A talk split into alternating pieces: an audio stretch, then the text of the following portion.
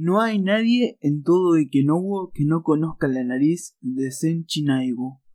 Medirá unos 16 centímetros y es como un colgajo que desciende hasta más abajo del mentón. Es de grosor parejo desde el comienzo al fin. En una palabra, una cosa larga, con aspecto de embutido, que le cae desde el centro de la cara. Naigu tiene más de 50 años y desde sus tiempos de novicio y aún encontrándose al frente de los seminarios de la corte, ha vivido constantemente preocupado por su nariz. Por cierto que simula la mayor indiferencia, no ya porque su condición de sacerdote, que aspira a la salvación en la tierra pura del oeste, le impida abstraerse en tales problemas, sino más bien porque le disgusta que los demás piensen que a él le preocupa. Naigu teme la aparición de la palabra nariz en las conversaciones cotidianas. Existen dos razones para que Naigu le moleste su nariz. La primera de ellas, la gran incomodidad que provoca su tamaño. Esto no le permitió nunca comer solo, pues la nariz se le hundía en las comidas.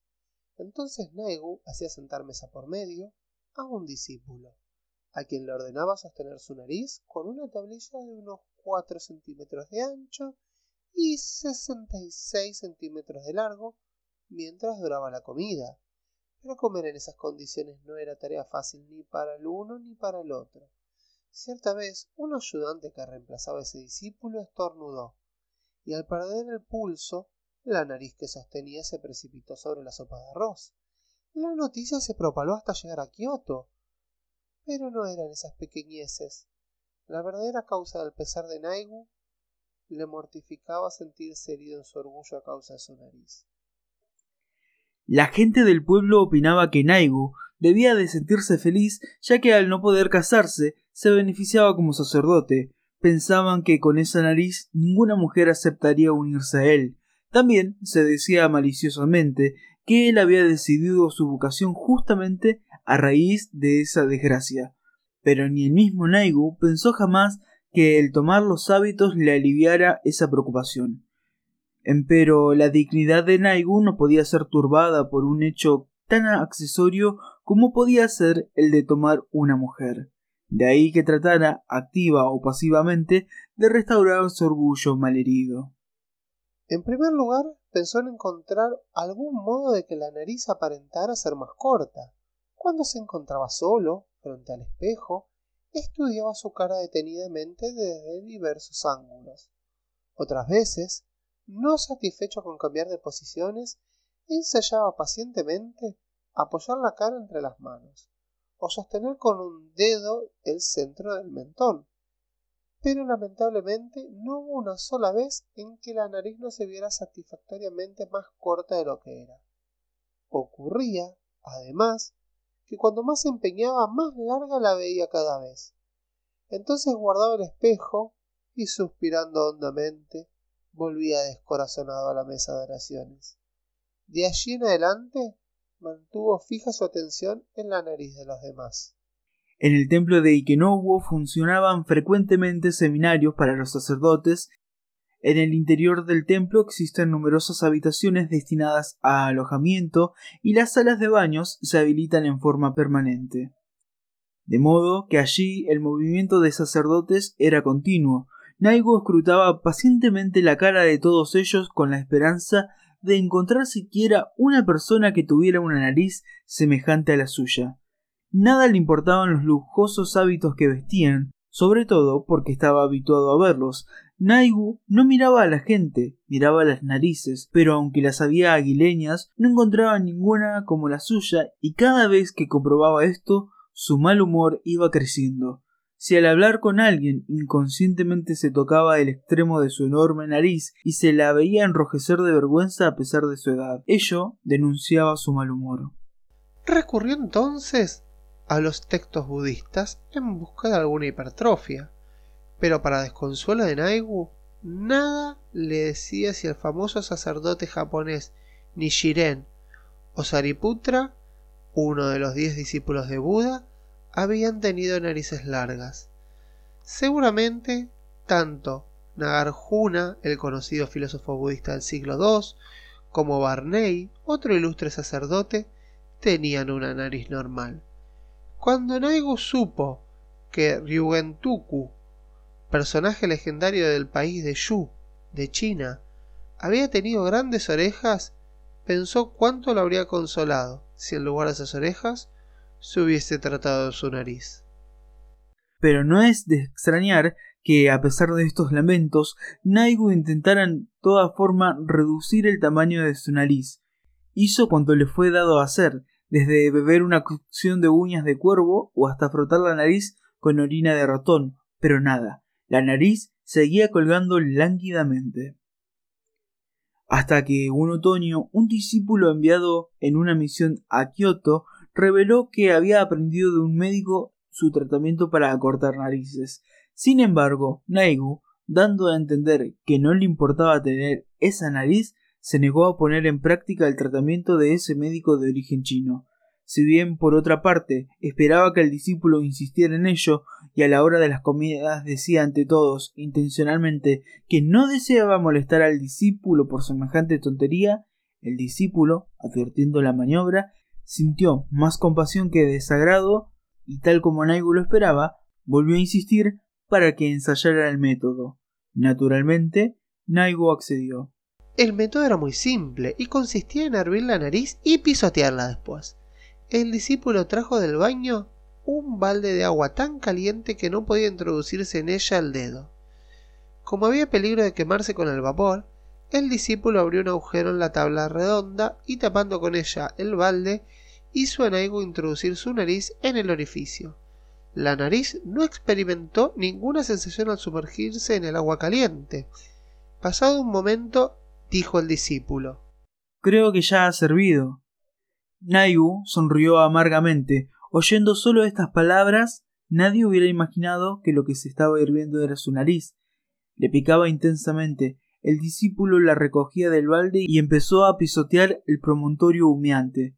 Acostado y con la nariz sobre una tabla, Naigu observaba cómo los pies del discípulo subían y bajaban delante de sus ojos, mirando la cabeza calva del maestro aquel que le decía de vez en cuando, apesumbrado, ¿No te duele? Sabes, el médico me dijo que pisara con fuerza, pero ¿no te duele? En verdad, no sentía ni el más mínimo dolor, puesto que le aliviaba la picazón en el lugar exacto. Al cabo de un momento unos granitos empezaron a formarse en la nariz. Era como si se hubiera asado un pájaro desplumado. Al ver esto, el discípulo dejó de pisar y dijo como si hablara consigo mismo. El médico dijo que había que sacar los granos con una pinza. Expresando en el rostro su disconformidad con el trato que le daba el discípulo, Naigu callaba. No dejaba de valorar la amabilidad de éste, pero tampoco podía tolerar que se tratase su nariz como una cosa cualquiera. Como el paciente que duda de la eficacia de un tratamiento, Naigu miraba con desconfianza cómo el discípulo arrancaba los granos de su nariz.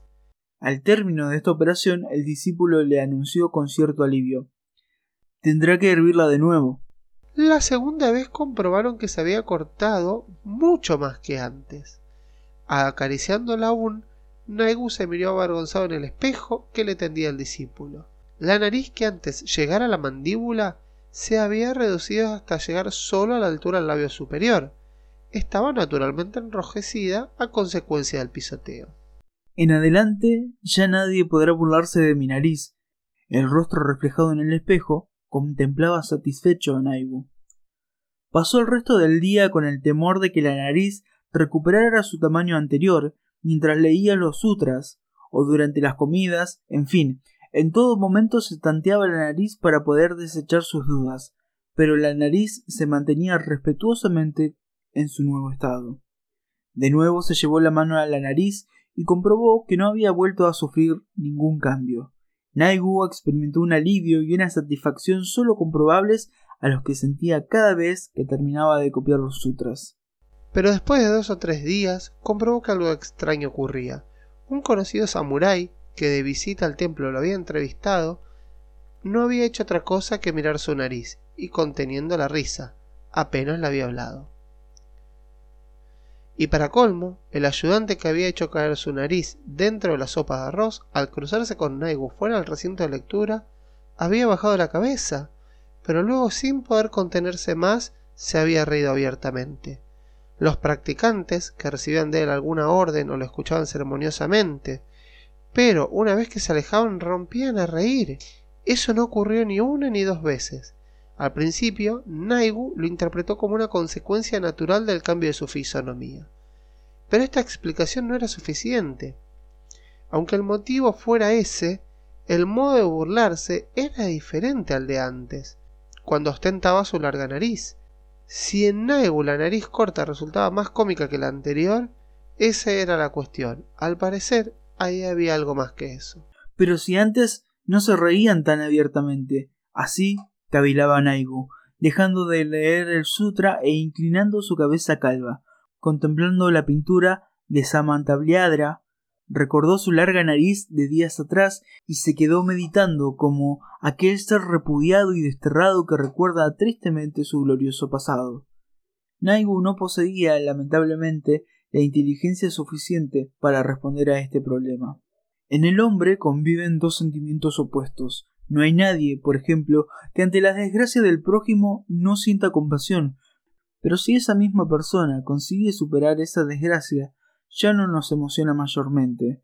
Exagerando, nos tienta a hacerla caer de nuevo en su anterior estado, y sin darnos cuenta sentimos cierta hostilidad hacia ella. Lo que Naigu sintió en la actitud de todos ellos fue, aunque él no lo supiera con exactitud, precisamente ese egoísmo del observador ajeno ante la desgracia del prójimo. Día a día, Naigu se volvía más irritable e irascible, se enfadaba por cualquier insignificancia. El mismo discípulo que le había practicado la cura con la mejor voluntad empezó a decir que Naigu recibirá el castigo de Buda, lo que enfureció particularmente a Naigu fue que cierto día escuchó agudos ladridos y al asomarse para ver qué ocurría, se encontró con que el ayudante perseguía a un perro de pelos largos con una tabla de unos setenta centímetros de largo, gritando La nariz te pegaría en la nariz. Naigu le arrebató el palo y le pegó en la sidra al ayudante. Era la misma tabla que había servido antes para sostener su nariz cuando comía. Naigu lamentó lo sucedido y se arrepintió más que nunca de haber acortado su nariz. Una noche soplaba el viento y se escuchaba el tanido de la campana del templo. El anciano Naigu trataba de dormir, pero el frío que comenzaba a llegar se lo impedía. Daba vueltas en el lecho tratando de conciliar el sueño, cuando sintió una picazón en la nariz. Al pasarse la mano, la notó algo hinchada e incluso afiebrada. Debo haberme enfermado por el tratamiento, en actitud de elevar una ofrenda, ceremoniosamente sujetó la nariz con ambas manos. A la mañana siguiente, al levantarse temprano como de costumbre, vio el jardín del templo cubierto por las hojas muertas de las breneas y los castaños, caídas en la noche anterior. El jardín brillaba como si fuera de oro por las hojas amarillentas. El sol empezaba a asomarse. Naigu salió a la galería que daba al jardín y aspiró profundamente. En ese momento sintió retomar una sensación que había estado a punto de olvidar. Instintivamente se llevó las manos a la nariz. Era la nariz de antes, con sus dieciséis centímetros. Neigu volvió a sentirse tan lleno de júbilo como cuando comprobó su reducción. Desde ahora nadie volverá a burlarse de mí. Así murmuró para sí mismo, haciendo oscilar con delicia la larga nariz en la brisa matinal del otoño.